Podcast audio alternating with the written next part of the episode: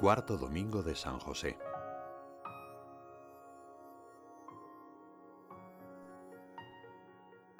Después de la anunciación del ángel a María, la tradición cristiana ha identificado una anunciación similar a José. Hijo de David, no temas recibir a María tu esposa, porque lo que en ella ha sido concebido es obra del Espíritu Santo. Dará a luz un hijo y le pondrás por nombre Jesús, porque él salvará a su pueblo de sus pecados. El santo patriarca estuvo siempre dispuesto a hacer la voluntad de Dios, manifestada en su ley y a través de los cuatro sueños que tuvo. El hecho de que José haya escuchado los designios divinos mientras dormía y los haya puesto rápidamente en práctica, nos habla de su sintonía permanente con Dios. Es una manifestación de que la vida contemplativa nos lleva normalmente a descubrir los planes buenos del Padre y a querer asociarnos a ellos de manera magnánima. Este modo de proceder es el fundamento de la obediencia del Señor. De hecho, la palabra obedecer viene justamente de esa capacidad de escucha, ob audire, de esa capacidad de oír de manera inteligente lo que otro tiene que decirme. En este caso es Dios quien introduce a José en la grandeza de su obra misericordiosa de salvación. Por eso la obediencia está muy lejos del cumplimiento ciego. Un requisito para obedecer en toda su riqueza es saber escuchar, tener el espíritu abierto. Solo el que piensa puede ser obediente. San José María reflexionaba en estos términos durante una homilía del año 1963. La fe de José no vacila. Su obediencia es siempre estricta y rápida. Para comprender mejor esta lección que nos da aquí el Santo Patriarca, es bueno que consideremos que su fe es activa y que su docilidad no presenta la actitud de la obediencia de quien se deja arrastrar por los acontecimientos, porque la fe cristiana es lo más opuesto al conformismo, o a la falta de actividad y de energía interiores. José se abandonó sin reservas en las manos de Dios, pero nunca rehusó reflexionar sobre los acontecimientos, y así pudo alcanzar del Señor ese grado de inteligencia de las obras de Dios, que es la verdadera sabiduría. En las páginas del Antiguo Testamento encontramos varias veces que Dios habla en sueños. Sucede, por ejemplo, con Adán, Jacob o Samuel. Son testimonios de personas que han querido estar en constante diálogo divino.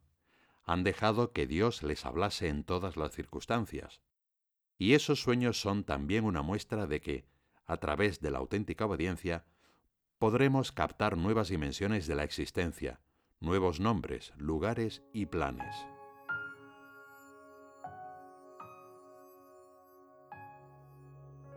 Sabemos que Dios nos habla, sabemos que está a nuestro lado y que nos convoca sin cesar para que nos unamos a su amor, con todo lo que somos, a través de situaciones muy concretas. El Señor se dirige a nosotros cada día, cada momento, a través de las personas que nos rodean y de los sucesos que atravesamos. En todos se esconde parte del plan divino que podemos personalmente descubrir y desarrollar.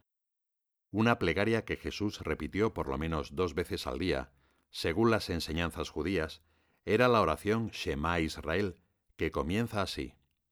Escucha Israel, el Señor es nuestro Dios. Entonces y ahora, lo primero será percibir esa voz divina que nos llama. San José, como ningún hombre antes o después de él, ha aprendido de Jesús a estar atento para reconocer las maravillas de Dios, a tener el alma y el corazón abiertos. Para oír la voz de Dios, debemos aprender a hacer silencio, sobre todo interior. La Sagrada Escritura nos dice que el profeta Elías no escuchó a Yahvé en el viento poderoso, ni en terremoto, ni en el fuego, sino en un susurro de brisa suave. La vida de oración requiere que acallemos las voces que nos distraen para poder escuchar a Dios y también a nuestra voz interior, para compartir allí nuestros deseos o capacidades. En esa intimidad descubrimos quiénes somos, aprendemos a entrar en diálogo con la voz de Dios y a identificarnos con ella. Los evangelistas no nos han dejado constancia de ninguna de las palabras pronunciadas por San José, pero sí conocemos sus acciones, que son fruto de la obediencia a Dios, de aquella escucha inteligente y de ese diálogo en la intimidad de su alma. El silencio de San José no manifiesta un vacío interior, sino al contrario, la plenitud de fe que lleva en su corazón, y que guía todos sus pensamientos y todos sus actos. Esta actitud del patriarca fue la que hizo posible que a partir de aquellos cuatro sueños Dios pudiera orientar el rumbo de su vida. El recogimiento y la sensibilidad de José para detectar los planes divinos hizo que pudiera custodiar a María y a Jesús de los peligros y conducirlos a lugares más seguros. También nosotros podemos fomentar esta actitud de silencio y escucha para acercar a nuestra vida la voz y los proyectos de Dios.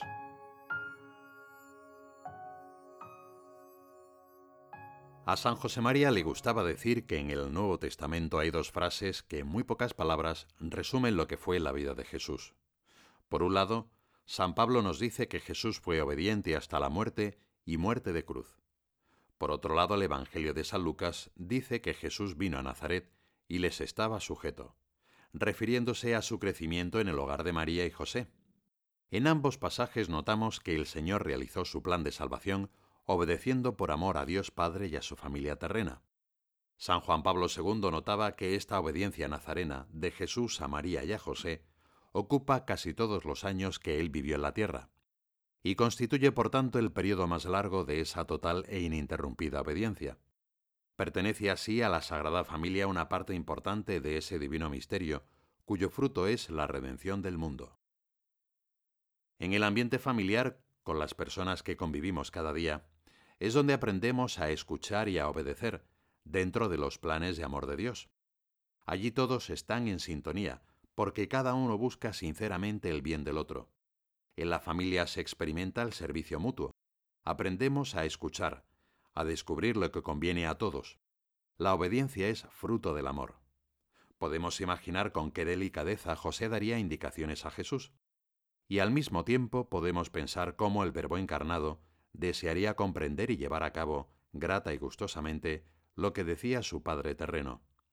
En realidad, los tres miembros de esta familia se ayudan mutuamente a descubrir el plan de Dios.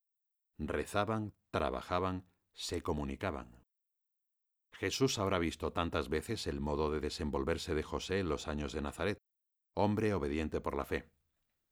El santo patriarca obedeció, y de esa manera anticipó la obediencia de Jesús hasta la cruz. La Sagrada Familia es una escuela en la que podemos aprender que escuchar a Dios y asociarnos a su misión son dos caras de una misma moneda. Así comprenderemos la fe de San José, plena, confiada, íntegra, manifestada en una entrega eficaz a la voluntad de Dios, en una obediencia inteligente.